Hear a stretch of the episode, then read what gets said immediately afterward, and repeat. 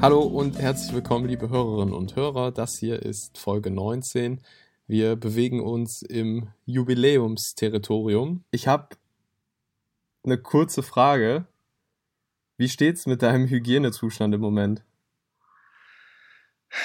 Ähm, ich würde sagen, überdurchschnittlich gut. Echt? Ja, also es gibt so, mm, es gibt so Tage, also ich bin, ich bin ein Abendduscher und es gibt, es gibt so Tage, wo ich mir wirklich so denke, wieso stehst du jetzt hier eigentlich, wenn ich in der Dusche bin? Also, also es gibt schon einige, ja, es gibt schon einige Tage momentan, wo ich wirklich halt jetzt nicht krassen, krassen Sport betreibe oder so, was wahrscheinlich die wenigsten tun, ähm, und dann wirklich einfach mal einen Tag zu Hause gechillt habe, vielleicht einen Spaziergang gemacht habe, aber jetzt auch nicht so krass geschwitzt hätte, als dass ich mich äh, sofort duschen müsste. Ich mache es aber trotzdem und denke eben dann so, okay, wozu bist du jetzt gerade hier? So eigentlich ist die Stelle noch sauber, wenn du es ganz konkret haben willst. Weißt, weißt du? So, ich, ich glaube, ich bin, ich glaube, ich bin überhygienisch gerade. Okay. So, also auch Prä-Pandemie, warst du da auch so überhygienisch oder ist das, ist das ähm, ähm, jetzt während Pandemie? Ich glaube, ich glaube, ich glaube, das bin ich immer. Ich glaube, da habe ich mich jetzt nicht wirklich krass angepasst. Nee, ich glaube, ich habe halt so meine Rituale, die ziehe ich durch und da ist eigentlich auch egal, ob ich jetzt verschwitzt von einem Konzert komme oder heute nur in der Bibliothek war. Ähm, mhm. Was selten ja. der Fall ist. Äh, ja, das. Verschwitzt aus der Bibliothek. ja. ist wieder die, da ist wieder die Klimaanlage ausgefallen, da ging gar nichts mehr im Hochsommer, komplett alle Klausurvorbereitungen, tausend Leute drin. Egal. Das machen wir. Hauptsache das Internet ist schnell. Ja. Was es ja auch meistens nicht ist. Was es nicht nee, aber, ist. Ja, genau. Aber, aber wie ich darauf komme, äh, Pharrell Williams hat, ich glaube, vor ein paar Wochen eine ähm, Skincare-Pflege für Männer rausgebracht. Ja. Äh, Human Race heißt die. Und die ist in so einem, in so drei grünen Tuben und dann habe ich mir das mal angeguckt. Der, der, hat so ein Video, wie der das halt benutzt. Mhm. Und da ist so, da sind so Puder, also das fängt an mit so einem Puder, dann so Conditioner und so eine Paste zum Saubermachen, die man dann mit Wasser vermischt. Und ich habe mich gefragt, so als ich das geguckt habe, Alter, das ist voll, also welcher, wer macht das? Und dann habe ich so gedacht, ich glaube, Männer machen das halt echt nicht. Nee. Aber dann habe ich mir, wenn du mal durch den Instagram-Account von Pharrell Williams durchgehst, Alter, seine Haut, seine Haut ist unfassbar. Und flieg. Die ist halt wirklich, ich weiß nicht, ob das Filter sind oder so, aber ich glaube nicht. Aber der ist halt auch immer in der Sonne von Los Angeles, wo halt das Licht immer perfekt ist. Aber ja. seine Haut ist auch, glaube ich, extrem perfekt. Ja, der atmet Und wenn ich das so, gute Luft ein da. Ja, reiche Luft halt, ne? Ja. Aber klar, der ist halt auch reich und wenn man reich ist, kann man sich das auch leisten. Dann kann man auch immer weiße Zähne haben und dann kannst du auch immer deine Zähne bleachen lassen, was halt auch ein bisschen unnormal aussieht, aber egal. Aber das hat mich dann so zum Überlegen gebracht, dass äh, ich glaube, Körperpflege bei Männern ein bisschen unterrepräsentiert ist. Und ich habe da mal meine Routinen so durchgegangen. Und bei mir ist halt tatsächlich oft einfach nur warmes Wasser. Und damit Stahlwolle schön abschrubben, oder? nee, da muss man ja nichts abschrubben. Aber wenn du so morgens aufwachst und so Knies in den Augen hast, ja, dann wischt man das halt weg. Vielleicht ist in der Nacht ein bisschen Sabber am Mund runtergelaufen, ja, dann wischst du das halt weg mit warmem Wasser und dann bist du sauber ähm, und dann habe ich irgendwann angefangen, jetzt auch so während der Pandemie, ja, früher vielleicht auch schon mal ein bisschen so Gesichtswasser oder so. So diese Phase, wo man so richtig heftige Pickel hatte mit 16 oder so. Dann hat man so dieses Klerasil benutzt. Aber jetzt im Moment. Ich finde, so find, was, was, komplett, was komplett underrated ist, sind manch, also sind so, so, so Schäbens heißen die, glaube ich. Das sind so Gesichtsmasken äh, aus, aus dem Drogeriemarkt. Die finde ich manchmal richtig geil. Also wenn du so das Gefühl hast, boah, Jetzt musst du dir mal so äh, American Psycho-mäßig die, die Haut abziehen, einfach mal. Dann, dann kannst du sowas halt draufklatschen, das wird dann irgendwann richtig geil hart und dann runter damit und du hast das Gefühl, Mensch, da, da ist jetzt ein ganz neues Gesicht. Wie bei diese schwarzen? Nickel ja, diese Kohlenstoffmasken oder sowas? Genau, ja. Ja, die sind echt ganz ein bisschen, gut. also ein bisschen kenne ich mich da mittlerweile jetzt, glaube ich, auch aus. Aber meine Haut ist halt auch in Ordnung so. Wahrscheinlich, weil ich mich gesund ernähre. Von daher brauche ich das Zeug, glaube ich, nicht. Ne, also eine, eine ganz gute Creme wär, ist, glaube ich, echt Gold wert, dass die Haut nicht so austrocknet. Ja, und dann, keine Ahnung, irgendwas gegen Glanz. Aber ich glaube halt auch, dass das reicht, wenn du mit warmem Wasser und Seife über das Gesicht gehst. Aber da geht es ja schon los, was für Seife? Normale Seife. Was ist normale Seife für dich? Also ich bin zum Beispiel super empfindlich und ähm, es gibt ja so, so eine pH-Hautneutralität, so eine, so eine Skala da. Und mhm. bei mir muss die immer verdammt hoch sein. Also dass es, äh, dass, dass es total mild einfach ist und da keine so Schadstoffe drin sein, drin, drin sein dürfen. Ja, Schadstoffe wären, sind grundsätzlich, fände ich, un, ungeil, wenn da Schadstoffe Ja, aber man reagiert ja, jeder, jeder reagiert ja anders darauf. Ja, ich verstehe, was du meinst, aber ja, halt einfach eine normale, also ja, eine pH-neutrale Seife von mir aus. Ja, Irgendwo im, im, im Rossmann reingehen. Ah, Rossmann ist auch so eine Sache, ey. Rossmann. Das neue Buch von Dirk Rossmann, dem Gründer. Die neun, die neun Arme des Oktopus, nee, der neunte Arm des Oktopus. Was jetzt immer, was äh, nur bei Rossmann verkauft wird und wo immer vor der Tagesschau Werbung von kommt mit so einer, wo, wo die Werbestimme so eine, ich glaube, die Stimme von Bruce Willis oder so ist, wie man sich das so vorstellt. Kaufen Sie jetzt das neue Buch, Der neunte Arm des Oktopus. Und dann, dann ist es irgendwie so über Klimawandel und so, naja. Werbung kurz vor der Tagesschau ist auch super teuer, oder? Ja, schon. Mir fällt ähm, das immer, also die, weißt du, äh, fällt dir jetzt ad hoc ein, welche Werbung direkt vor, bevor die Tagesschau losgeht, also bevor Hornbach. der Dong kommt? Bitte?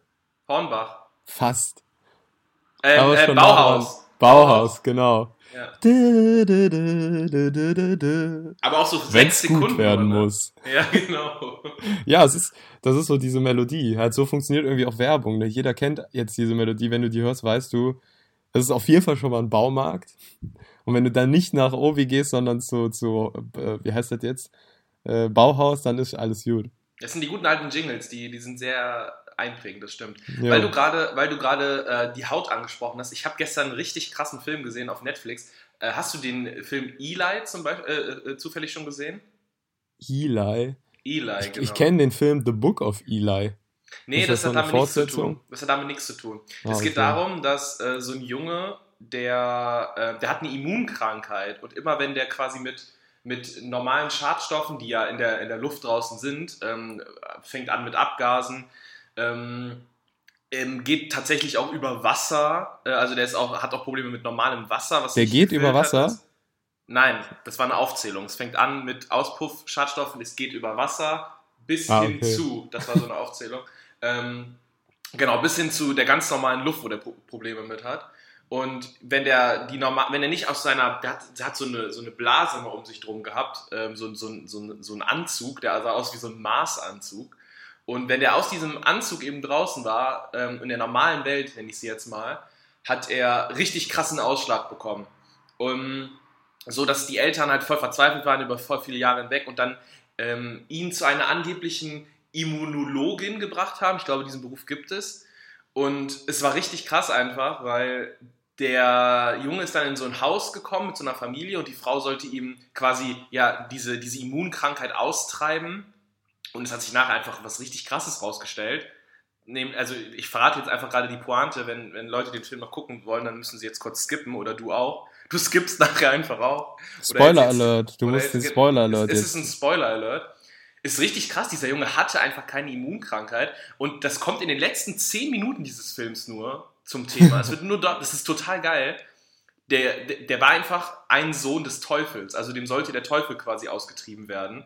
Und es, äh, es war richtig krass, weil der, der Film äh, neigte sich dem Höhepunkt und die, ähm, die Schwestern, die dort waren, wollten ihn halt quasi, wollten ihm quasi das Leben nehmen und den, den Teufel austreiben. Und richtig krass, dann ist er halt unfassbar stark geworden und hat ähm, die einfach so, hatte so eine Macht, sich aus den Fesseln zu befreien und die Frauen im Kreis sich drehen zu lassen und äh, hat die Frauen dann, also wie es halt in solchen Filmen ist, die Frauen dann nachher auch angezündet, einfach so richtig krass.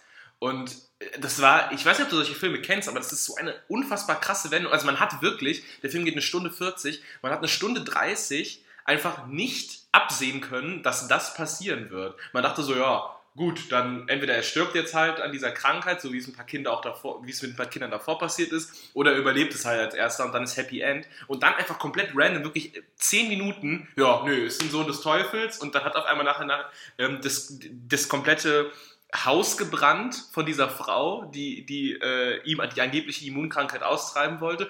Das war so das Ende. Dann hat das Haus halt einfach abge ist das Haus abgefackelt und die sind mit dem Auto dann weggefahren. aber so, so, so eine richtig krasse Pointe einfach, die ich jetzt vorweggenommen habe, aber es lohnt sich trotzdem, den zu gucken. Also richtig gut, richtig gut. Und ich bin, ich weiß, ich bin ein bisschen late to the party, aber ich, ich entdecke in, in dieser Zeit jetzt einfach gerade erst, wo man viel zu Hause ist, Netflix für mich.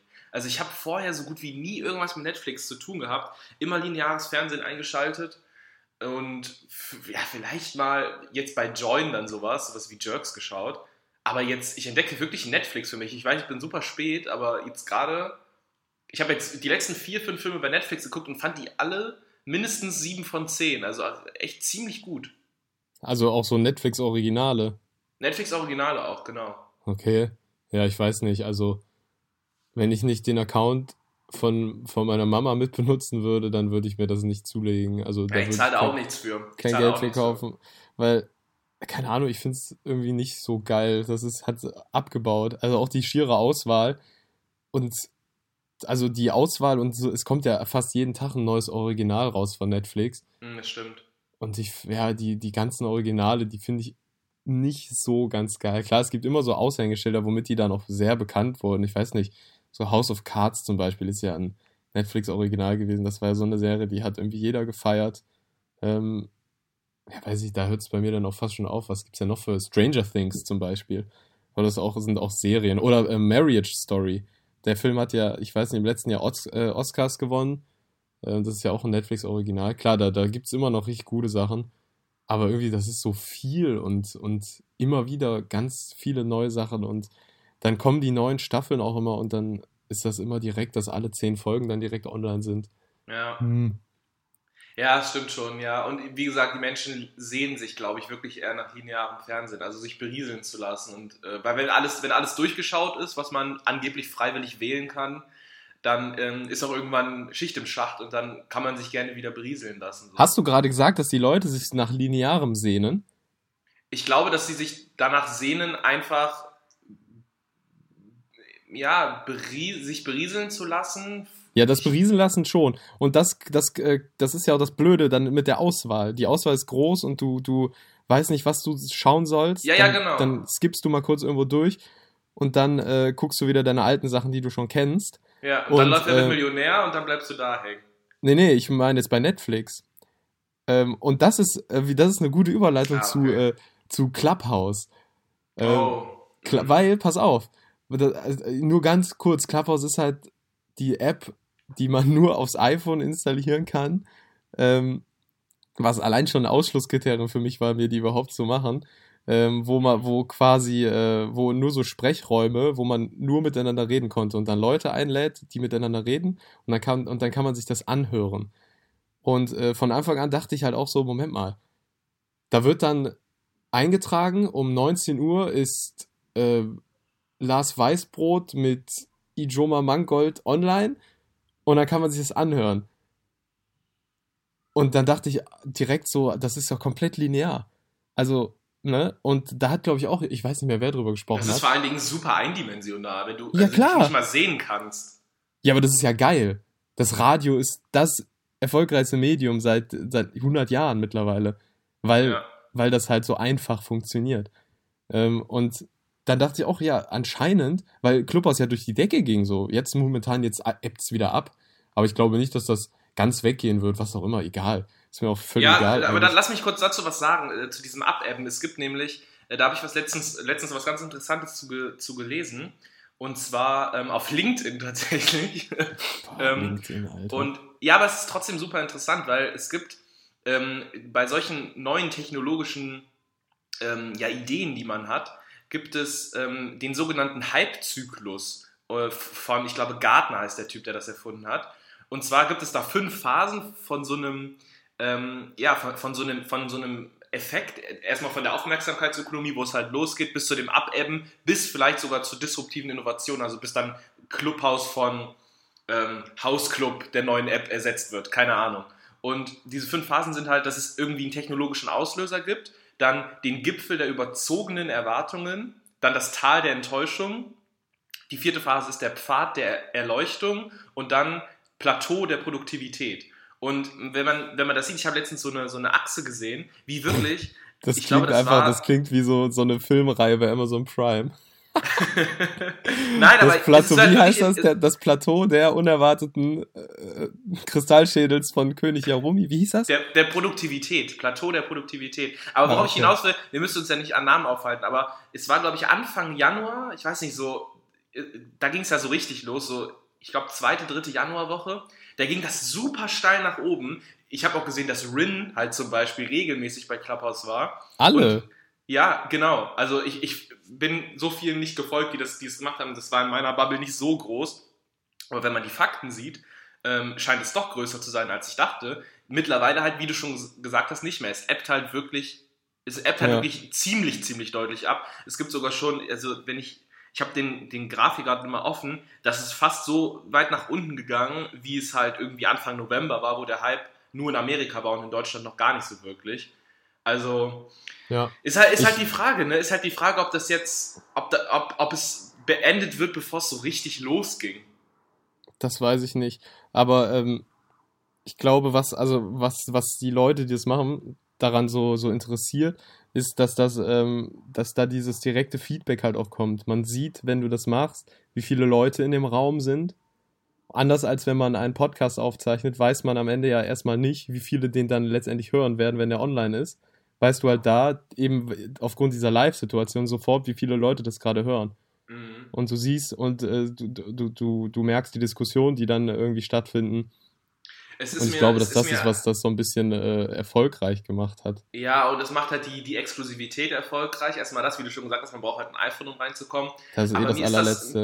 Das, mir ist das alles zu elitär auch. Da sind so, da sind so, das, da wirst du keinen oder lass es mich anders sagen, da wirst du nur Leute finden, die sich selbst als Akademiker bezeichnen würden und ähm, Rin zum Beispiel. Ja, ohne ja klar. Ja, Rin ist Akademiker, das wissen ja, wir. Ja, Rin, Rin, ist Rin ist Akademiker schlechthin, ey. Nein, aber der, aber der hat ja auch so eine.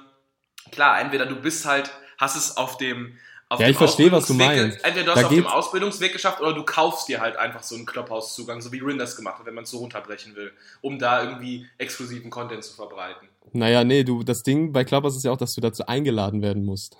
Ja, ja, klar, ich weiß. Aber du kannst ja, also Rin wird sich schon irgendwie eine Einladung besorgt haben. Ja, ohne Probleme. Ich weiß, ich weiß, was du meinst. Also es ist halt so, dass die Leute, die eh schon erfolgreiche Online-Accounts haben, da eher gehört werden. Das ist ja ganz genau. klar der Einstieg, das ist ja sowieso, der, der Einstieg zu neuen Social Media Plattformen ist natürlich für die, die jetzt schon bei Twitter und Instagram viele Follower haben, ja deutlich einfacher. Dann postest ja. du halt einfach mal einen Link, hier ist mein Clubhouse-Ding ähm, und, und fertig.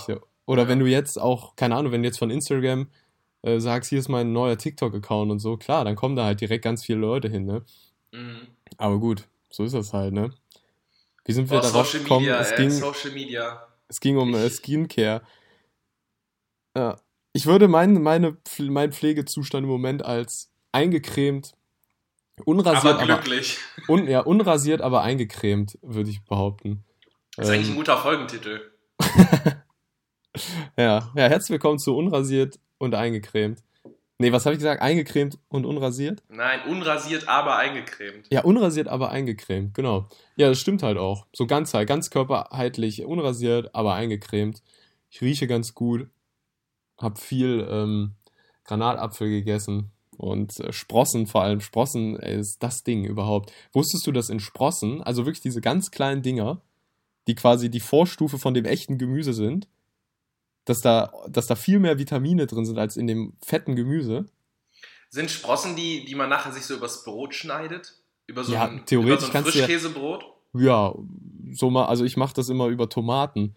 Äh, ja. Also ich habe das Brot, dann schmiere ich da so Pflanzenfett drüber, also Margarine, wenn man so will, und dann äh, Salz, Pfeffer und dann Tomaten und darüber halt die Sprossen. Ähm, und die haben halt viel mehr Vitamine als, also ich habe jetzt zum Beispiel Brokkolisprossen und äh, ich glaube, das andere sind ähm, Radieschensprossen, glaube ich. Und die haben einfach viel mehr Vitamine, als wenn du diese normalen Radieschen kaufen würdest. Oder mhm. normalen Brokkoli. Das ist, finde ich, ganz geil. Gemüse-Podcast. Gibt's sowas? Ein Podcast über Gemüse? Ja, das ist, das ist, Safe. Das, das wäre voll der geile, es ist ein ziemlich guter USP, muss man sagen. Ganz sicher. Ja, wir sind ja auch noch auf der, also wir sind immer noch auf der Suche nach unserem USP. Schaffen das jetzt über 20 Folgen konstant, das zu halten. dass Ja. man den USP nicht erkennt. Ähm, deswegen könnten wir, ja, Gemüse. Ja, Timo, unser bin großer- USP Ich bin großer Fan von Gemüse. Muss ich ganz, muss ich sagen, könnten wir theoretisch jetzt starten. Wir, Also- wir fangen an mit der Endivie. Nein, lass uns doch lieber das machen, was uns so ein bisschen auszeichnet und wo viele unserer 100.000 Fans ähm, ja, sich die Finger nachlecken, nämlich guter Musik, guten Musikempfehlungen. Und du hast dir was überlegt, oder? Äh, ja, das stimmt. Ah ja, stimmt. Musik machen wir auch relativ häufig, hast du recht. Ähm, ja, vor, bevor wir das kurz anreißen, mir ist diese Woche, also ich habe da mehrmals häufig und, und intensiv drüber nachgedacht. Und zwar der Spitzname Schumi für Michael Schumacher. ich habe einen Tweet gelesen, so ein richtig geiler Tweet, wo es darum ging, gerade, also es war so ein Sonntagstweet, gerade aufgewacht, hätte jetzt richtig Bock auf Familiensuppenessen und danach Schumi in Suzuka siegen zu sehen. Wo, wo ich, wo, ich, wo, Alter, ich war halt auch, und da war ich direkt in dem Film drin. So war das bei mir früher immer. Sonntags, nee, ja doch, samstags und sonntags meistens, waren meine, äh, meine Tante und mein Onkel mit ihrer Cousine hier. Wir waren, wir sind da, da im selben Alter und dann haben wir immer zusammen gespielt hier. Und im Fernsehen lief samstags Qualifying und sonntags halt das Rennen. Meistens dann von Samstag auf Sonntag bei Oma gepennt, richtig gute Zeit gehabt und sonntags kamen dann alle zum Essen und es lief halt Formel 1. Die, Sonne schien, das, äh, das Fenster bzw. die Tür zum Hof war offen, die, der, die, der Wind kam rein und man, das war halt einfach eine geile Zeit und dieser Tweet hat mich komplett daran zurückerinnert und dann ähm, musste ich immer, aber ich muss dann irgendwie immer denken an Schumi. Was das für ein scheiß Name ist, Alter. Wie kann Aber man was würdest du vorschlagen stattdessen? Gar nicht, der Michael Schumacher ist das. Das ist der Formel 1-Fahrer Michael Schumacher. Aber Leute, die viel in den Medien stehen, brauchen automatisch einen Spitznamen. sonst Ja, aber doch nicht so einen. Alter, Schumi. Das ist so eine, das ist so eine heftige Verniedlichung, die das, ich finde das so, also ich finde es einfach nur komplett ekelhaft. Ich weiß nicht warum, Glaubst du, aber glaubst du dass, dass, der, dass der Sohn auch so richtig, wenn der irgendwie einen Anschiss von seinem Vater bekommen hat, ach Schumi, hab dich nicht so, dass der auch so, der mit dem Spitznamen so anspricht? Oder die, Ich weiß Frau, nicht. oder die Frau zu ihm im Schlafzimmer, ach Schumi, oder irgendwie so. Das, das, das, wahrscheinlich adaptieren die das von den Medien, das könnte ich mir gut vorstellen. Ich weiß nicht. Also auf jeden Fall, mir gibt das echt ganz komische Vibes, weil auch diese Formel 1-Fans, sagen wir mal aus der erfolgreichen Zeit von Michael Schumacher zwischen 1994 und 2006 hat er, glaube ich, dann den, äh, seine Puma-Rennanzug an den, an den Nagel gehangen. Ähm, die, die sind komisch gewesen. Aber Ich von weiß dem nicht- hast du auch nichts mehr, ne? Zu wem? Ja, vom, vom, ja zum Schumi, wie es gerade so, wie so gerade sein Stand ist. Keine Ahnung. Rollstuhl am Genfer See, gehe ich von aus. Ist total krass, ey. Ja. Ja, keine Ahnung. Ja, gut, darüber müssen wir jetzt nicht quatschen. Aber was ich halt sagen Nee. will, ist, dass, dass diese Formel 1-Fans ganz komische Leute waren, meiner Meinung Natürlich nach. auch sind, auch sind. Also Formel 1 ist eh so eine Sache. Also ich finde, das Einzige, was noch schlimmer ist als Menschen, äh, die in Autos sitzen und die ganze Zeit im Kreis fahren, sind Leute, die sich angucken, wie Menschen in Autos sitzen und die ganze Zeit im Kreis fahren. Ja, Moment. Da, das, ist doch. zu, das ist zu vereinheitlicht. Das ist genauso wie wenn, Fuß, wenn Fußballhasser kommen und sagen, für 22 Leute rennen einen Ball hinterher. Nein, 90 Minuten. aber- Doch, äh, das ist genau derselbe Vibe und das ist voll kacke. Weil, und dass sie weil sich die immer in Lebensgefahr bringen, das ist halt der Unterschied noch, ne? In diesen schnellen Autos, die, weiß ich nicht, äh, 400 Gramm wiegen und äh, in die Luft heben wie sonst was. Nein, Alter, dass es einfach ein Hochleistungssport ist. Dass es, dass es absolut schon immer total krass war und dass es halt früher auch eine Tradition hatte, so in den 60er Ja, aber ich 70er. glaube, dass das halt mit, immer mehr weggeht. Das war früher anders. Ich habe als, als kleiner Junge das auch anders wahrgenommen, als ich es jetzt tue. Damals ja, aber das ich das liegt auch nicht, ich denke nicht, dass das an der Formel 1 an sich liegt. Ich denke, dass das ähm, an, der, an deiner Entwicklung liegt. Sind wir Formel 1. Ja, aber ja. Und ja gut, Ja. was man auf jeden Fall festhalten kann, die Formel 1 ist aus der Zeit gefallen. Die Formel Ja, 1 ist komplett aus der Zeit gefallen. ja, das ist ja. heutzutage mit, mit dem, ich sage mal, mit dem, mit dem ökologischen Anspruch oder dieser, dem, so einem Wer- Wertschöpfungsanspruch, den man, den mittlerweile viele haben, ist es einfach nicht mehr zu verantworten, dass sich äh, Woche um Woche so ein, so ein Trott aus Formel 1 Teams mit Privatjets und Flugzeugen und so millionenteuren Autos um die ganze Welt fliegt Weil was das alles für einen Rattenschwanz mit sich bringt, das weiß man ja. Weil es kommen immer wieder so, eine Runde in der Formel 1 von einem Auto kostet 3000 Euro oder 3000 Dollar. Eine Runde. Ob es eine Trainingsrunde ist oder eine Qualifying-Runde, ist scheißegal. Ähm, und was da alles hinten ran abfällt, das ist natürlich komplett krass. Ähm, Jetzt sind wir bei Formel 1 geblieben, ja, aber wie gesagt, Schumi. Aber es gibt noch viele andere Beispiele. Was weiß ich, Model Mama Heidi. Alter, bitte. Das geht nicht klar. Ja, aber das ist ja jetzt Egal in welchem Sprache ja fast. Ja, aber Schumi ja, doch auch. Ja, ich glaube, dass die Bild auch, auch, den Schumi etabliert hat, oder? Boah, ich weiß nicht, wer Schumi etabliert hat. Ich könnte mir eher vorstellen, ich dass Kai Ebel irgendwie, dass Kai Ebel so be betrunken in Bahrain irgendwie Ey, der hat doch auch letztens, hat der Kai Ebel nicht auch sich so einen richtigen Lapser geleistet? Die, die Formel 1 liegt da nicht mehr bei RTL, sondern ist jetzt beim privaten Fernsehen komplett. Und hat der Kai Ebel nicht irgendwie so im live on air gesagt, dass, ja, ähm, ich, ähm, das ist kein Problem, dass ich, dass jetzt meine Karriere, weil der wurde irgendwie gefragt, der wurde gefragt, wie, wie er das empfindet, dass jetzt seine Karriere bei RTL vorbei ist als, äh, als Formel 1 Moderator. Und dann meinte er so, ach, das ist ja kein Problem, ich finde ganz bestimmt, äh, bei anderen Sendern, die Formel 1 übertragen, ein, ähm, ein, einen Arbeitsplatz und der hat einfach kurz danach bei, bei Sky angefragt und die haben einfach gesagt, nee, brauchen wir nicht. so richtig, so richtig viel zu trocken einfach. Nö, also dich brauchen wir nicht, Kai. Ja, das ist schon echt geil. Richtig wieder ja. in die Scheiße gegriffen. Ja, ja man, man muss halt sagen, die, also ich persönlich, ich finde die Formel 1, ich fand das immer relativ geil ähm, diese Sonntage, äh, wo man halt einfach Formel 1 guckt. Und das war immer mit RTL verbunden. Schumi war da. ähm, dann irgendwann kam Sebastian Vettel. Ähm, aber das ist halt so diese Zeit, dass, dass dann Nico Rosberg, ähm, also ja, irgendwie, das, das hatte immer einen gewissen äh, Reiz. Und ja. man kann immer noch gute Tweets formulieren, auch wenn man mal, wenn du mal die alten Fahrer durchgehst, ja. Da, also das ist ja, das ist ja übelst geil. Was weiß ich, Chuck Villeneuve oder Rubens Barrichello. Äh, das, sind, das, das, das sind halt so Namen, die kennt jeder. Ich finde es also großartig, so diese Altzeiten. Auch äh, wie die Autos, wie laut diese Scheißkarren früher waren. Das ist komplett irre. Ich, hab, ich weiß nicht, wie ich darauf gekommen bin, aber ich habe mir letztens ein Video vom, von dem Ferrari von 2004 angeguckt. Das war, glaube ich, so mit der leistungsstärkste, äh, das leistungsstärkste Formel 1 Auto überhaupt. Äh, diese Karre ist so unfassbar laut wie ein Raketenstart. Und dann sitzt du da drin. Naja, kurzer Exkurs zur Formel 1. Wir müssen jetzt mal die Kurve zur Musik kriegen, die ich schon vor 10 Minuten einleiten wollte. Timo, du hast ja was überlegt. Ja, das war ein kurzer Gedanke, weil ich ähm, ähm, eine neue Single gehört habe, und zwar von der Band Provinz. Mhm. Ähm, das ist so eine, naja, Pop-Punk, ähm, würde ich behaupten, Band. Und ähm, die haben einen Song rausgebracht, eine, eine, neue, also eine Single, die heißt äh, Hymne gegen euch. Und dann habe ich die so gehört und dachte. Klingt wirklich, ja. Ja, bitte? Ich wollte sagen, es klingt wirklich sehr nach Kraftclub. Ja, wenn du dir den Song anhörst, dann hat er auch viele Kraftclub-Vibes. Ja. Ähm, und das erinnert sehr an Schüsse in die Luft von Kraftclub aus 2014. Ähm, vom 14? Album in Schwarz. Boah, ja. das ist von 2000, Alter, okay. Ich glaube, das, ja, das ist das erste Mal so ein Moment, wo ich mir denke, ich bin älter geworden. Ja, das ist sieben Jahre her. Ja. Ich kann Boah, mich noch ganz genau daran erinnern. Ich habe mir damals die Deluxe-Box gekauft. Wir waren, ähm, da, cool, Alter, das ist auch eine, das ist eine ganz toll, äh, traurige Geschichte eigentlich.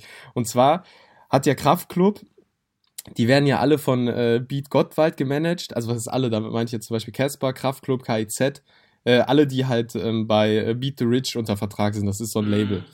Ähm, und die, alle, die das machen, die haben oft früher so, zwei, sagen wir mal 2012, 2013, 2014, so diese Zeit, haben die viel äh, Promo gemacht, wenn die ein Album rausgebracht haben. Ähm, und Kraftklub hatte zu dem Album damals den Konvoi in Schwarz. Da sind die durchs ganze Land gefahren mit schwarz. Ich erinnere äh, mich, ja. Mhm, mit schwarz stimmt. lackierten Autos. Da war so ein Bus bei, so ein alter Oldtimer, so eine Ami-Karre. Und dann sind die in allen Städten so gehalten, in den großen Städten, und haben dann da spontan Gigs gespielt. Und äh, ich, ich weiß so ganz genau, ich lag im Bett, ich kam von der Schule und nach, damals hat man ja nach der Schule immer Mittagsschlaf gemacht. Ähm, und dann so werde ich aus dem Mittagsschlaf gerissen und, ähm, oder nee, ich glaube, ich habe ich hab Schule geschwänzt und es war morgens oder so. Doch, da, so muss das gewesen sein. Und dann rief ein Freund an, yo, wir fahren nach Köln zum Konvoi in Schwarz, Kraftclub ist da. Und ich war halt übelster Fan von Kraftklub. war aber total demotiviert, weil ich gerade am Pennen war und dachte, jetzt, weil ich jetzt gerade Schule schwänze, äh, muss ich jetzt auch ausschlafen. Hab dann aufgelegt, hab auch gedacht, das wäre ein Scherz von denen gewesen, die fahren da niemals hin. Oh. Und irgendwann später kriege ich dann so ein Foto, wie die mit der ganzen Band äh, zusammen stehen in Köln, weil die die irgendwo zufällig dann getroffen haben, wie die durch die Stadt gegangen sind und dann am Ende noch das Konzert gespielt haben. Alter. Und ich saß einfach zu Hause und dachte mir, warum? Warum, Timo? Warum bist du so? Ja, das, ja. Ist, das, ist, das ist fast so wie, ähm, wie als ich auf einem G-Easy-Konzert war und das war richtig krass, weil Horsey war, also da, als sie damals noch zusammen waren, hat sie auch dort gesungen, äh, hat dort auch einen Auftritt gehabt, haben irgendwie Him and I, glaube ich, zusammen gespielt und es war total krass, weil G-Easy an diesem Tag einfach Geburtstag hatte und das wusste ich vorher nicht. Und Horsey hat dann auch ähm, auf der Bühne irgendwie ein ähm, Geburtstagslied angestimmt. Das haben dann alle in dem, in dem Club gesungen. Das war auch richtig krass. Und ähm, dann war das Konzert zu Ende und er hat noch eine Aftershow-Party gespielt in einem richtig kleinen Club. Also der ist dann weitergezogen. Und ich habe halt abgewägt. Ich hatte irgendwie am nächsten Tag musste ich, glaube ich, arbeiten, aber im Nachhinein total unnötig. Also ich hätte einfach mitgehen sollen. Ich bin nicht mitgegangen und es war wohl eine unfassbar krasse Party. Also ich, also es, war wohl richtig krass, weil er hat, weiß ich nicht, super viel gesoffen und mit den, mit den Fans geshakert und nochmal quasi ein Mini-Konzert gespielt, nur in einem anderen Club dann for free. Und das ist schon, ich glaube, jeder hat so einen Moment, wo er irgendwie gesagt hat, nee, ich bin da nicht am Start und es im Nachhinein total bereut hat. Klar. Ja gut, wenn man da vorher nicht weiß, dass der kommt, dann ist ja. das natürlich klar. Aber was auch geil war, war, wo wir, war das letztes Jahr oder vorletztes Jahr, wo wir bei, bei Kummer, ähm, wo der auch sich so ein Flitzer, so ein Kölner Flitzer gemietet hat und dann am Bahnhof West stand und da gespielt hat. Das war auch ziemlich geil. Ja, das sind auch, ja, wie gesagt, die Beat the Rich Leute, die diese spontanen Gigs, das machen die mega gerne. Casper hat das auch immer sau gerne gemacht, das hieß Catch Casper. Ähm, da, da, hat er irgendwo ähm, dann bei Instagram oder so oder auf seinen sozialen Netzwerken, Profilen da dann ein paar Links gepostet und äh, Tipps gepostet, wo man hinkommen muss und irgendwann wurde dann gedroppt, hier müsst ihr hinkommen. Und dann musste ja. man da ganz schnell hinfahren, weil die Karten sehr begrenzt waren. Und hat dann, äh, hat dann umsonst halt eine Karte gekriegt und konnte dann abends zum, zum äh, Gig fahren. Das war bei Casper war das in der Kulturkirche in, Kel äh, in Köln, in Nippes. Wow, geil. Das war, das war richtig geil. Ja, das war mit eines der besten Konzerte von Casper, die ich bis jetzt so gesehen habe. Oder auch grund grundsätzlich einfach ein saugutes Konzert. Mega gute Stimmung. Nice. Ja, danach habe ich äh, Christian Huber und Max Bierhals getroffen. Echt? Die, äh, Christian damals Huber noch, getroffen? Die damals noch äh, bei ZDF, äh, ne, äh, bei Neo Magazin Royal Autoren waren. Äh, und dann mit denen so gequatscht, ey, ich habe eine super Sendung, ich gucke jede Woche und so. Ja, kann ich mich noch gut dran erinnern. Geil. Jo. Ich immer noch, dass Christian Huber der, der Sohn von Marlene Lufen sein könnte. jo. Äh, wir sind da hingekommen, weil äh, der Song von Provinz ein bisschen klingt wie Schüsse in die Luft von Kraftklub und auch die Stimme des Sängers echt an, äh, an äh, Felix Brummer erinnert, wenn er für Kraftklub singt. Ja. Und äh, naja, und dann habe ich gedacht, ja, es gibt extrem viele politische Songs und ich weiß nicht, wie du das siehst, aber für mich, also ich finde politische Songs extrem wichtig, weil ich es einfach mag, wenn man, wenn man einen Track hat, der für was steht. Weißt ja, du? Absolut. Ich ähm, sehe es genauso. Ich finde aber dennoch, dass man, ähm, dass nicht jeder politische Song direkt gut ist. Also es gibt super viele wichtige Messages, die verbreitet werden müssen. Ich habe letztens zum Beispiel, wurde mir irgendwas geschickt von, von, so, einer, von so einem Duo, von so, von so jungen Typen, die ähm, auch eine ganz coole Idee hatten, irgendwie so ein Musikvideo aufgenommen haben, wie sie vor so einem vor so, einem, vor so einer Leinwand stehen und im Hintergrund eben ähm, so Sachen wie ähm, Geflüchtete auf dem, auf dem Mittelmeer oder ähm, die Klimakrise, irgendwelche Sachen, die unsere, unsere, die, die Welt gerade bedrohen, die große Probleme sind in dieser Welt, ähm, haben sie dargestellt und auch darüber gerappt. Und die Message war super. Die, alles, was die gesagt haben, würde ich so unterstreichen. Aber die musikalische Umsetzung war einfach ganz schlecht. Die war ganz mies. Und ich finde, man darf bei wichtigen Messages, die man so raushaut in, in die Welt, nicht die künstlerische Seite vergessen, um die eben zu vermitteln. Weißt du, was ich meine? Ich habe das, ja. hab das häufiger, wenn du irgendwie ein Lied hörst, das, das, das einen guten Inhalt hat, aber die, die musikalische Umsetzung ge gefällt einem einfach nicht, dann wird dieser Song nicht in deiner Playlist laden, weil du sagst, oh, ist aber die Message richtig gut, sondern nein, du hörst ihn dir einmal an und dann, dann war's das, weil der Song nicht eingängig ist.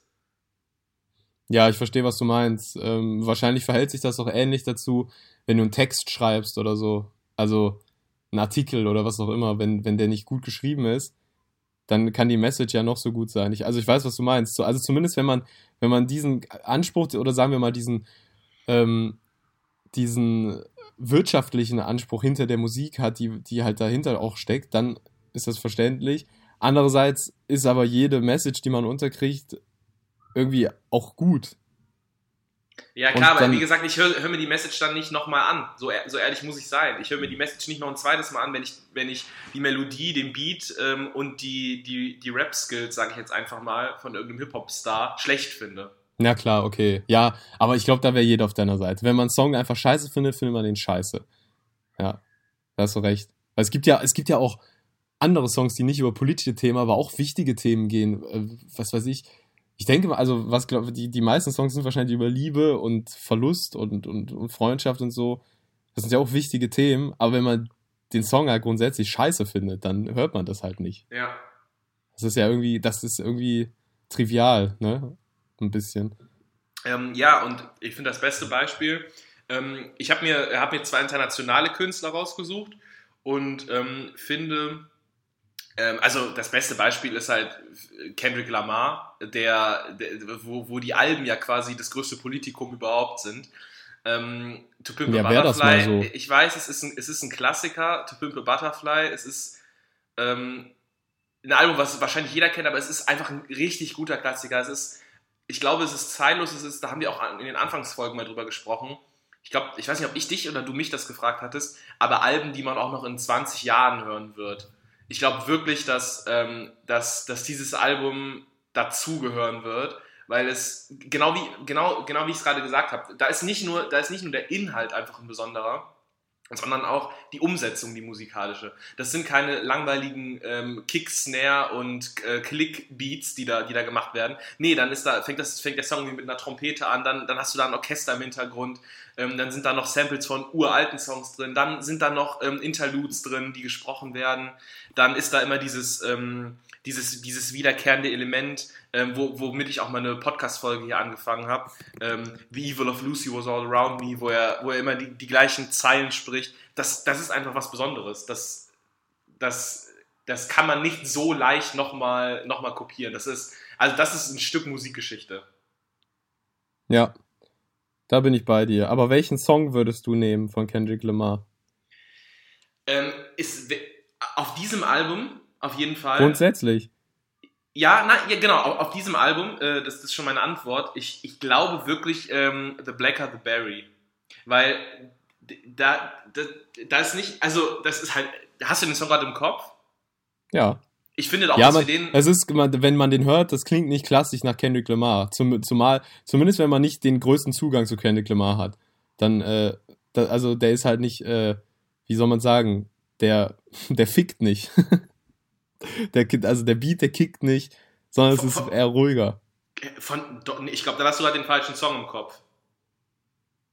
Weil der, der, der, also der, der kickt unnormal rein. Also, um, um an deiner Wortwahl zu bleiben. Der, äh, doch, ich glaube, du hast gerade den falschen Song im Kopf. The Black the, naja, ich finde es halt nicht so. Also, es ist nicht typisch Kendrick Lamar. Ich finde den Beat auf jeden Fall unfassbar gut und, ähm, ja, auch mega erfolgreich gewesen. Ich, es ist, also ich, ich würde wirklich den nehmen. Ich bin, ich bin riesiger Fan von dem Song, aber auch, äh, du, du willst wahrscheinlich auf All Right zum Beispiel hinaus. Ähm, man kann auf diesem Album mindestens eine Handvoll nennen, die, die genau wichtig wie gut umgesetzt sind.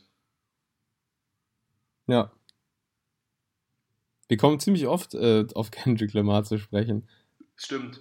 Wir haben über, über Drangsal lange nicht mehr gesprochen. Ja, der macht ja auch im Moment nichts. Also der hat sein Album fertig und wartet jetzt wahrscheinlich.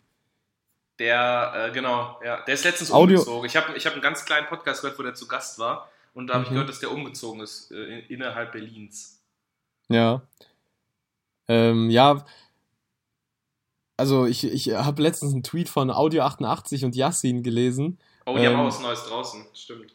Ja, äh, ja. Ähm, da, da habe ich gelesen, wenn also so, so, so ähm, also sowas wie wenn unser Album draußen, nee, wenn wir auf Tour gehen, ist unser Album äh, schon ein Klassiker. weil, weil die halt im Moment nicht äh, auf Tour gehen können, meinten die damit. Ah, okay, das ist echt gut. Ja. Und so, vielleicht hat Drang, will Drangsal das auch ein bisschen verhindern. Also der will vielleicht erst das Album rausbringen, wenn er damit auf Tour gehen kann. Ich bin richtig gespannt, was der, ähm, Ja. was Ja, der Kes- toppen wird. Casper hat ja zum Beispiel auch eins in der Pipeline. Ja, Ähm, da bin ich auch total gespannt. Aber ich, ich, Ich ich, ich bin, ich, also, das sind ich ja habe auch. Angst. Ich habe Angst, weil das, das letzte Album von Casper war eigentlich, also ich glaube, dass das der Zenit war. Ich äh, be bezweifle, dass er das toppen kann. Ja, ich weiß, also ich würde auch sagen, dass das letzte Casper-Album mit äh, sein Bestes war. Ähm, aber er kriegt es auf jeden Fall nochmal hin, so gut zu Ich klingen. weiß es nicht. Ich weiß. Definitiv. Ich habe bei Ja. Drangsal auch so Angst, weil ich fand Harry Scheimer, das erste Album schon krass. Den zweiten fand ich auch sehr gut. Ähm, über das ganze Album hinweg nicht ganz so gut wie das erste. Und ich habe halt Angst, dass diese, diese Serie jetzt weitergeht und das dritte wieder ein bisschen weniger gut wird. Und ich bin, ich bin gespannt. Bin gespannt. Aber da hat ja auch wieder krasse Produzenten dabei. Wahrscheinlich wird Blut wieder dabei sein. Ähm, mit, mit, mit, einem, mit einem deutschen guten Producer hat er zusammengearbeitet. Mir fällt der Name gerade nicht ein. Der hat. Ich glaube, das, das wird gut. Aber was hast du dir denn für Songs rausgesucht? Was, was hast du noch? Ähm, war Provinz schon von Provinz schon dein erster Song oder hast du noch? Das war mein erster Song, Provinz, Okay. aber ich habe noch gar nicht drüber gesprochen. Also Provinz. Hymne, Hymne gegen euch. Ähm, also, wie gesagt, äh, sehr kraftclubmäßig und äh, Hymne gegen euch sagt auch im Prinzip, Prinzip schon äh, äh, eigentlich das, äh, was, der, was der Song aussagen will, so ein bisschen, also zumindest meiner Meinung nach, dass das, äh, also das, das Lied, ähm, es geht nicht so unbedingt äh, gegen äh, Nazis, was man jetzt im, im ersten Moment denken soll, sondern eher so um die, um diese, diese blanke Masse, die einfach äh, relativ ignorant ihr Leben lebt und äh, sich nicht darum schert, was gerade so schief läuft. Also um die, ähm, ähm, wie, wie soll man es auf den Punkt bringen, um, ähm, die um Leute, die, die nur zu, um die, die zugucken, sage ich Ja, mal, die das okay. mit, die, die das mitkriegen und aber zugucken. Mhm, Die schwarze Kachel bei Instagram posten. ja. Die habe ich direkt zwei Tage danach zum Glück gelöscht, nachdem ich die gepostet habe. Ähm, aber so das Ich ist, wollte das gerade sagen, du hast die nämlich auch gepostet. das ist damit gemeint, so ein bisschen, ne? ja. Äh, diese, diese Pseudo, dieser Pseudo-Aktivismus. Ja, ähm, aber eigentlich auch ein guter Aufhänger, weil, also erstmal sollte man, ja, ich, äh, ich, ich will, will dabei bleiben. Ähm, bist, bist du fertig mit Provinz? Weil dann würde ich meinen zweiten direkt droppen. Ja, mach mal, weil ich habe danach noch ein paar mehr. Sehr gut, ähm, weil wir ja immer noch im Black History Month gerade sind, ähm, der immer den kompletten Februar übergeht, bis einschließlich Was ist erst das? am. Der Black History Month, der wird in ähm, größtenteils in Kanada und, äh, und den USA gefeiert. Und das ist quasi zu Ehren ähm, schwarzer Kultur, also ähm, sowohl von der Musik ähm, über, über Kunst, also Kunst im Allgemeinen, um es kurz, zu- kurz zu fassen.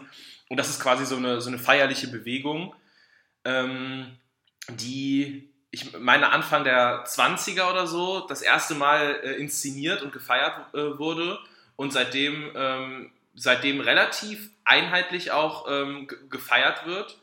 Ähm, in, in, in England wird er zum Beispiel, ich glaube, Ende des Jahres gefeiert. Ich meine, im September oder Oktober, da wird er in Großbritannien gefeiert. Ähm, genau, auch in, in, in Deutschland gab es auch mal so ein, paar, so ein paar Feierlichkeiten dazu. Aber in erster Linie, wie gesagt, in den, in den Vereinigten Staaten. Und er ist immer im Februar des Jahres. Und ähm, ich habe, wenn ich ehrlich bin, deswegen hast du wahrscheinlich auch nachgefragt, ich habe die, ähm, dieses Rüberschwappen in den letzten Jahren gar nicht so wahrgenommen, wie ich es in diesem Jahr wahrgenommen habe, was vielleicht auch mit den jüngsten äh, Sachen zu tun hat, die ähm, mit, den jüngsten, mit der jüngsten Black Lives Matter Bewegung, die ja auch irgendwie im letzten Jahr ja riesig geworden ist in Deutschland. Und ich glaube, dass, dass es damit so ein bisschen zusammenhängt. Auf jeden Fall finde ich diesen Monat super, finde ich das total geil, sowas zu feiern. Und ähm, in Ehren an diesen Tag ähm, passt es sehr, sehr gut, dass jetzt zum Ende des Februars heute ein richtig cooler Song rauskommt. Und zwar von, ähm, von einer weiblichen, sehr, sehr coolen Persönlichkeit. Ähm, Pay Me in Cash heißt der Song nämlich. Und das finde ich, finde ich richtig stark, diesen Song. Der wurde mir auch geschickt und der, der, der, der ist heute um Mitternacht gedroppt. Ähm, und zwar heißt die Künstlerin Kaleo Sansar und Pay Me in Cash. Also auch das, da ist der Titel auch relativ eindeutig. Es geht darum, dass schwarze Kultur in erster Linie schwarze Musik sehr, sehr ähm, gerne konsumiert wird, aber wenig wertgeschätzt wird oder zu wenig wertgeschätzt. Ähm, sie erzählt in ihrem Song, rappt sie zum Beispiel darüber, dass die viele Konzerte am Anfang ihrer jungen Karriere gespielt hat. Ähm, übrigens wohnhaft in Berlin gerade, in Köln, äh, in Köln, sie ist irgendwann nach Köln gekommen aus Sambia, ich glaube mit elf und wohnt mittlerweile, wie gesagt, in Berlin. Ja, sie, sie rappt in diesem Song darüber, dass die einfach für Gigs, die sie gespielt hat, teilweise nicht bezahlt worden ist. Und mhm. ich finde, dass sie das super macht, weil sie den, den Bogen so geil spannt. Das, ich finde das auch immer noch, ich finde das immer noch das Wichtigste. Das ist auch so eine Kunst an sich, von sich selbst dann auf das große Gesamtbild zu schließen. Weißt du? Also auf der einen Seite über, über eigene Sachen zu sprechen, ähm, wie eben diese Sache, dass du nicht bezahlt wirst für Konzerte, aber auch das große Gesamtbild zu betrachten, wo sie beispielsweise wirklich ähm, die komplette Musiklandschaft mit, mit reinzieht und kritisiert auch, dass das, das ist ja irgendwo auch logisch, dass Gigs bezahlt werden müssen. Also ich, als ich das gelesen habe, dachte ich mir auch so, hä, aber das ist doch eigentlich komplett logisch, dass ähm, wenn du ein Konzert spielst, dafür Kohle bekommst, von wegen. Also wieder ein klassischer Fall von, von, von Rassismus, den man einfach nicht so sieht oder den man vielleicht noch gar nicht wahrnimmt, weil man als privilegierter Weißer durch die Welt läuft und keine Ahnung hat, was eigentlich wirklich abgeht. Also es ist relativ, relativ krass. Es geht ähm, zum Ende des Songs auch ähm, über, über offene Reparationszahlungen ähm, von, von dem postkolonialischen Deutschland. Also wirklich auch geschichtlich, wirklich historisch, ein sehr, sehr cooler Song. Und dann und da bin ich auch fertig mit meinem Monolog, ähm, ein Song, der wieder eine wichtige Message hat, aber gleichzeitig auch, und deswegen empfehle ich den, gleichzeitig auch einfach gut umgesetzt ist. Weil man hört, man hört so die, den, den Aufruhr in ihrer Stimme, man hört die Wut raus und das verpackt sie einfach geil in, in, wirklich, in wirklich guten Rap. Also äh, es ist einfach gut gemacht. Und wenn das wieder so ein Song wäre, wo die Message geil ist, ja, ähm, sie rappt über, über geschichtliche Themen und über ihre eigenen Erfahrungen, schön und gut, aber wenn, das, das meinte ich eben, wenn dann die Umsetzung einfach wack ist, wie die, wie die Kids heutzutage sagen würden, dann bringt mir das gar nichts. Dann landet dieser Song in keiner Playlist der Welt. Und sie vereint eben beides. Sie vereint diese Kunst der, der, der, ähm, der, der Lyrik, sag ich mal, das zu schreiben und dann die Umsetzung eben der musikalischen. Und das gefällt mir richtig gut einfach. Kaleo Sansar heißt die und also ich glaube, das ist ein Geheimtipp. Ich weiß nicht, ob sie so geheim ist, aber ich, die, wird, die wird richtig groß. Die, die, die Single ist geil. Ich glaube, Ende März kommt ihr Debütalbum raus und da freue ich mich sehr drauf. Mm, die gibt es aber leider nicht beim großen schwedischen Streaming-Anbieter, oder? Doch, die gibt es dort. Ja? Ja. Weil ich die gerade nicht finde. Ich würde das sonst nämlich sofort in die ähm, in die Playlist reinpacken. Die gibt's, die wird mit 2a am Ende geschrieben. Ja, können wir gleich noch machen. Ja, machen wir gleich ja. in Ruhe. Aber wie gesagt, Single ist heute rausgekommen. Pay Me in Cash heißt die. Und Pay ja. Me in Cash. Jo, ja, und ich fahre fort. Ähm, fahre gerne fort. Ich habe ähm, wie Mustang-Fahrer. Ich habe ähm, deutsche Songs mir rausgesucht, weil ich äh, einfach die, weil weil es gute deutsche politische Songs gibt. Und einer, der mich in den, ich, der kam 2000, jetzt darf ich nicht lügen, 2018 raus oder 2017, ich bin mir nicht sicher, von der Band Catcar. Ähm, eine Hamburger Band, auch eine, also eine Traditionsband, sage ich mal. Ähm, klassische Hamburger Schule, so ähnlich von Markus Wiebusch damals gegründet, auch so ähm, in die Ecke Tokotronic äh, gedrängt, mhm. was heißt gedrängt, aber da, dahin gehören die, meiner Meinung nach, ähm, auch so selbst Umfeld und so, und die haben einen Song rausgebracht, ähm, der heißt ähm, Löcher, also Löcher in den, er schnitt Löcher in den Zaun, ähm, Sommer 89, in Klammern, er schnitt Löcher in den Zaun, ähm, und er ist, also wie, wie du das gerade auch schon gesagt hast, von der musikalischen Umsetzung unglaublich gut. Der Song steigt ein, damit, dass Markus Wiebusch, der Sänger, ähm, äh, also nicht singt, sondern redet und äh, eigentlich nur im Refrain gesungen wird. Das heißt, er erzählt eine Geschichte von einem Jungen, der in Hamburg am WG, in der WG sitzt mhm. und dann losfährt mit, seinen, mit seinem himmelblauen Ford Granada und äh, die Grenze runter, Hamburg, Linz, Wien, ließ er alles links liegen, Das Ziel war das Burgenland, die österreich-ungarische Grenze. Ähm, und er kaufte sich einen Bolzenschneider, den teuersten, den es zu kaufen gab. Er kaufte sich einen Döner. Er lag, äh, er, hat sich ein Hotelzimmer genommen und wartete auf, die, auf den V-Mann, der ihm einen Zettel gab äh, mit den Koordinaten. Und dann fuhr er in die Nacht los und äh, ging an, den, an, die, an die Stelle vom Zaun, schnitt den Zaun durch. Und da konnte eine Familie dann äh, in die neue Bundesrepublik flüchten.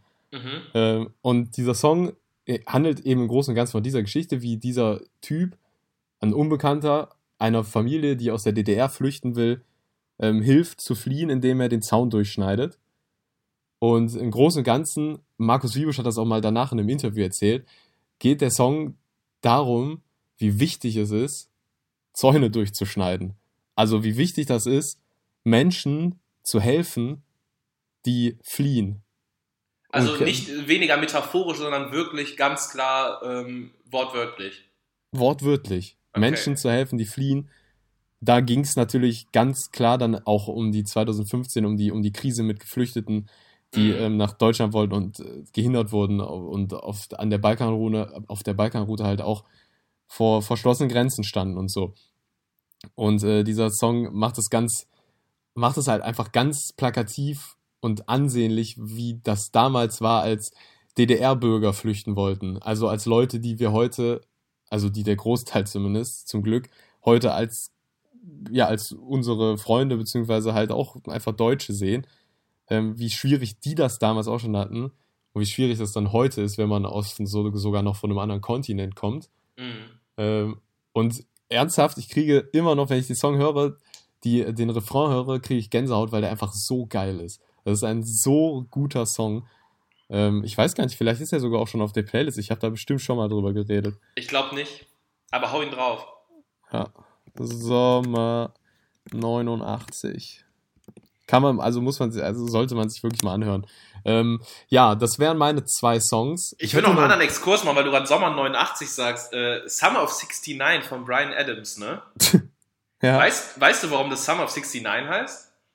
Warum der Summer of 69 heißt? Genau, warum, warum ausgerechnet Summer of 69, warum dieses Jahr ausgerechnet gewählt wurde. Ähm, also ich kenne die Geschichte zu dem Song nicht, natürlich kenne ich den Song und ich weiß, was ähm, Summer of, also der Summer of Love und Summer of 69 so in den USA. Keine Ahnung, aber weil der ja auch Kanadier war, vielleicht war da was ganz anderes im Spiel im Hintergrund. Also der, der ist, ich glaube, Brian Adams ist Ende der 50er geboren, 59, das heißt, der war irgendwie so 10 oder so, als, als angeblich ähm, der, also als das Highlight des Lebens angeblich war Summer of 69 so krass. Ähm, also kann er da schon mal keine geilen Partys gefeiert haben und sich daran zurückerinnern. Der meint tatsächlich die Sexstellung. Hat er das hat, hat er irgendwann mal in einem Interview offenbart. Fand ich super interessant, das letztens zu hören. Äh, Steckt gar nicht so viel mehr hinter. Moment, ich, ich überlege gerade, ich gehe den Song gerade durch. Back in the Summer of 69. Mm, mm. Hast du gerade ein bisschen was von der, vom, äh, von den Strophen parat? Wo, worüber ähm, singt du, er denn da? Der singt ähm, I got my first real six string. So fängt er doch an, der Song, oder nicht? Ah, ja, genau. I got my first real six string. Also hat er seine erste richtige Gitarre bekommen. Genau. Bought it at äh, the Five and Dime, das ist irgendein Laden. Played it till ja, my fingers bo bled, was the summer of 69. Ja. Ja, was the summer of Ja, genau. Weil der das so singt, denkt ja eigentlich jeder, der das hört, dass das äh, in diesem Jahr passiert ist. War genau. ja dann genau. wahrscheinlich auch. Ja, nein, Passt gesagt, ja dann auch, wenn der da erst 10 war und dann seine erste Gitarre gekauft hat. Ja. Ich verstehe nicht, wie man das mit der Sexstellung in Verbindung bringen also kann. Also, ich sage, er hat das irgendwann mal im Interview gesagt. Ja. Ja, vielleicht äh, recherchieren wir da nochmal nach. Gut. Ähm, aber ich habe, ich, das muss ich auch noch kurz loswerden, weil wir äh, um politische Songs. Ähm, ein ganz neuer, der jetzt vor kurzem auch erst rausgekommen ist, von Fat Tony und Edgar Wasser. Ähm, und da wollte ich auch noch kurz sagen, die meisten politischen Songs sind, sind ja wirklich im Punk und im Rap, oder? Also korrigiere mich, wenn ich falsch liege, aber Punk ist ja quasi der Inbegriff des politischen Genres, oder? Ja, auf jeden Fall der, der Aufruhr und das Anti-Sein und das, das, äh, das Aufklären wollen. Und, genau. Ja, ja, auf jeden Fall. Politische Botschaften meistens sowas wie Nazis raus, auf jeden Fall sehr laut rausbrüllen. Ja. Ähm, das wollte ich gerade, also nur kurz, um dieses Genre abzugrenzen, weil es gibt halt auch, es gibt sau viele politische äh, Rap-Songs, ne? Und äh, Fat Tony und Edgar Wasser, die haben in ihrem Song, im neuesten Song, beziehungsweise der, das ist jetzt, ich glaube, seit heute nicht mehr der neueste Song, weil die heute auch wieder eine neue Single rausgebracht haben. Jedenfalls heißt der Song Realität und ähm, es geht so darum, dass äh, man gar keine Satire mehr braucht, weil die Realität ja schon Satire genug ist. Und ich kann das voll nachvollziehen. Ähm, weil was, was jetzt so in der letzten Zeit passiert ist, das geht ja, also das kannst du ja niemandem mehr wirklich erzählen. Das muss ja eigentlich ein Scherz sein. So, so Sachen, die in letzter Zeit passiert sind. Es braucht, also es braucht ja fast gar keine Satiriker mehr. Die Realität ist schon eine Satire. Ja. Aber auch gut, da kann man so Shows wie Extra 3 einfach einstampfen. Ja, stimmt, da wäre ich sowieso für. naja, äh, das war noch ein Song, Realität kann man sich echt gut anhören. Den Hau ihn auch drauf, finde ich, gefällt ja. mir, gefällt mir gut. Aber ich will es direkt nochmal sagen, ich habe es nochmal nachrecherchiert, CBS News zuletzt darüber berichtet. Ähm, 69 is a reference to the sexual, sexual position 69. Also das, das, sind hier, das sind hier Fakten, belastend, haut keine wilden Geschichten raus. Aber es gibt ähm, nichtsdestotrotz, wenn man danach googelt, um das ganz kurz abschließend noch zu sagen, gibt es, ähm, gibt es Artikel, die, die älter sind, wo, wo gesagt wird, das hat nichts damit zu tun. Andere legen aber ganz klar Wert darauf und er hat, wie gesagt, selbst es mal bestätigt. Aber das ist ja auch, das ist ja auch das Geile. Das ist wieder diese Aufmerksamkeitsökonomie. Scheiß drauf. Ganz ehrlich, scheiß drauf, ob es stimmt oder nicht. Und scheiß drauf, ob ähm, ob irgendwas gut oder schlecht ist, wenn du Aufmerksamkeit bekommst und wenn, wenn irgendwas in den Medien thematisiert wird, wenn irgendein Artikel drüber geschrieben wird, reden die Leute drüber, dein Song wird sich nochmal angehört, der wird gestreamt und irgendwann vergisst du halt nachher einfach, wieso du das eigentlich gemacht hast. Genauso wie, also abgesehen davon, dass H&M extrem scheiß Klamotten verkauft, unter den die, die Mitarbeiterinnen und Mitarbeiter da in Bangladesch unter den schlimmsten Umständen arbeiten müssen ähm, diese, diese eine Geschichte, die da war, ich weiß nicht, ob du dich daran erinnerst, dieses Coolest Monkey in the Jungle, wo so ein Junge, äh, wo, ein schwarzer Junge so ein Shirt anhatte, was ein absolutes mhm. No-Go ist, was ein absolutes No-Go ist. Meinst du, das geht nicht durch drei oder vier Abteilungen nochmal in dem Unternehmen? Ich will dir nicht unterstellen, dass sie es absichtlich gemacht haben, aber es, es hat, ich, ich glaube, dass die einfach so ekelhaft gedacht haben und wirklich einfach die Aufmerksamkeit haben wollen, die sie bekommen haben drei Wochen später spricht niemand mehr darüber. So. Also ja, da würden mich mal Zahlen interessieren, wo Leute gesagt haben, nee, also jetzt meide ich H&M. Die Leute, die, die, die regelmäßig bei H&M einkaufen, was ich auch vor sieben, acht Jahren gemacht habe, ohne mir wirklich Gedanken darüber zu machen, jetzt wirklich schon länger nicht mehr. Die Leute, die dort wirklich regelmäßig eingekauft haben, ja meinst du denn, dass die sich durch sowas aus der, aus der Ruhe bringen lassen? Die sagen nach zwei Wochen, oh, war da was? Und dann gehen sie wieder äh, in die nächste Shopping Mall und kaufen sich da T-Shirts für 7,99. Klar. Ja, denke ich auch, ja. Ist auch wieder ein großes Thema, Fast Fashion, Fashion Industrie. Ja. ja. Ich hätte noch, äh, ich hätte zum Abschluss noch ähm, einen Song, den ich unbedingt auch noch loswerden muss, und zwar Die Dunkelheit darf niemals siegen von Frittenbude. Ui. Auch ein Song, kennst du den? Nee, kenne ich nicht. Alter, einen Song, den, den kann ich nur jedem und jeder empfehlen, sich den mindestens einmal angehört zu haben und auf den Text zu achten. Das ist, dieser Text, ne, der ist so gut. Im Refrain singt äh, Jörg Meschenbier heißt er, das ist so ein, das ist der Feature-Gast auf dem Album, der ist auch Punk-Musiker und der ist Sänger von der Band Love A. Muss man natürlich nicht kennen. Ist auch egal. Aber ähm, im Refrain, ähm, also im Refrain geht's ähm, darum, beziehungsweise ich, ich kann ja mal zitieren, wenn alles dunkel wird, steigt niemals ohne Axt ins Boot, niemals ohne, niemals ohne, weil Rudern gar nichts bringt, wenn die Idioten kommen. Ähm, und der Song ist einfach grundsätzlich ist der anti-rassistisch und anti-Leute, die das einfach so hinnehmen. Die deswegen trotzdem einfach weiterleben und das ignorieren. Mhm. Im Prinzip auch für so ein bisschen wie Hymne gegen euch. Ähm, da, da sind zum Beispiel so, so Textzeilen drin, ähm, wie Rechtspopulisten, identitäre Faschos boxt man am besten direkt in die Isar. Wer in Sachsen geblieben ist, weiß, was es heißt, Angst zu haben. Oder was, was finde ich noch? Ähm, ah ja, hier, genau. Ähm, aber alle anderen wissen es auch. Hauptsache keine geflüchteten Kinder mehr auf den Spielplätzen im Prenzlauer Berg, oder? Oder was? Ich glaube, es hackt. Dann doch lieber 50 Euro an Sea Shepherd spenden und Viva Con Aqua saufen. Gegen das schlechte Gewissen und für den stillen Protest. Denn die Dogmen überdauern Mauern. Am Ende des Tages sind überall Nazis. Krass, sehr gut. Zwölf, Stu zwölf Stunden Slow House für den Weltfrieden und dann ab nach La Gomera in die paar beschissenen Höhlen und da kacken dann alle zusammen in die Büsche. Er wirklich, diese Song, also ich habe, ich kenne, glaube ich, keinen aus dem Stegreif jetzt raus keinen besseren Anti-Song und ich liebe Anti-Songs. Ich liebe ja. Songs, in denen Leute was Scheiße finden und wenn die das ja. dann auch noch zurecht Scheiße finden und das richtig gut formulieren und die Geschichte gut erzählen, warum sie das Scheiße finden, dann bin ich großer Fan und dieser Song ist genau das Beispiel dafür. Ich finde, das ist ein ja. mega gutes Schlusswort, oder? Ja, wobei ich noch, ja, schon. Na klar. Oder ähm, hast du, also du hast sicherlich noch mehr Songs denotiert, ne? Ja, ich habe auch noch eine Textzeile aus diesem Song. Ja, ähm, raus. Bio ist dein Lifestyle, es ist deine Entscheidung, dein Scheißprivileg. Oder glaubst du, dass sich irgendjemand, der bei Bio Company arbeitet, das alles selbst leisten kann? Du Wichser. Darauf erstmal ein Red Bull, die AfD unter den Energy Drinks. Geil. Jeder will ihr Freunde, aber bitte keine Moslems. Lieber ein paar reiche Weiße. Ja, also. Ja, sehr wahr, krass. Ja, irgendwie schon, ne? Und man, man fühlt sich dabei auch, wenn man den hört, fühlt man sich selber ertappt. Ja. Weil ich kaufe auch Bio ein. Und äh, bei Rewe kann sich das bestimmt äh, vielleicht niemand leisten. Keine Ahnung. Aber ja, es ist schon heftig. Ähm, ja, ich schließe dann halt damit, äh, sich, äh, dass, wenn wir noch bei politischen Songs sind, dass wir da noch nicht KZ vergessen dürfen, die ja jetzt ja, auch ein stimmt, neues Album stimmt. angekündigt haben. Ähm, ja, vielleicht äh, doch die Waffenlieferung canceln. Wie geht der Song nochmal? Da kriege ich das Zitat jetzt nicht mehr hin. Fürs Gewissen 10 Euro spenden, dann kommen die sicher nicht über Grenzen. Oder doch lieber die Waffenlieferung canceln. Ja. Ihr wisst, worum es geht. Gut. Und das neue Album, äh, das neue Album vom Audio 88 und Yassin, Todesliste auch hochpolitisch. Das wurde jetzt, es kam vor einer Woche raus oder vor zwei, ich bin nicht ganz sicher. Und in, in, äh, im Laufe dessen wurden auch viele Interviews veröffentlicht mit denen, wo die genau dazu Stellung nehmen.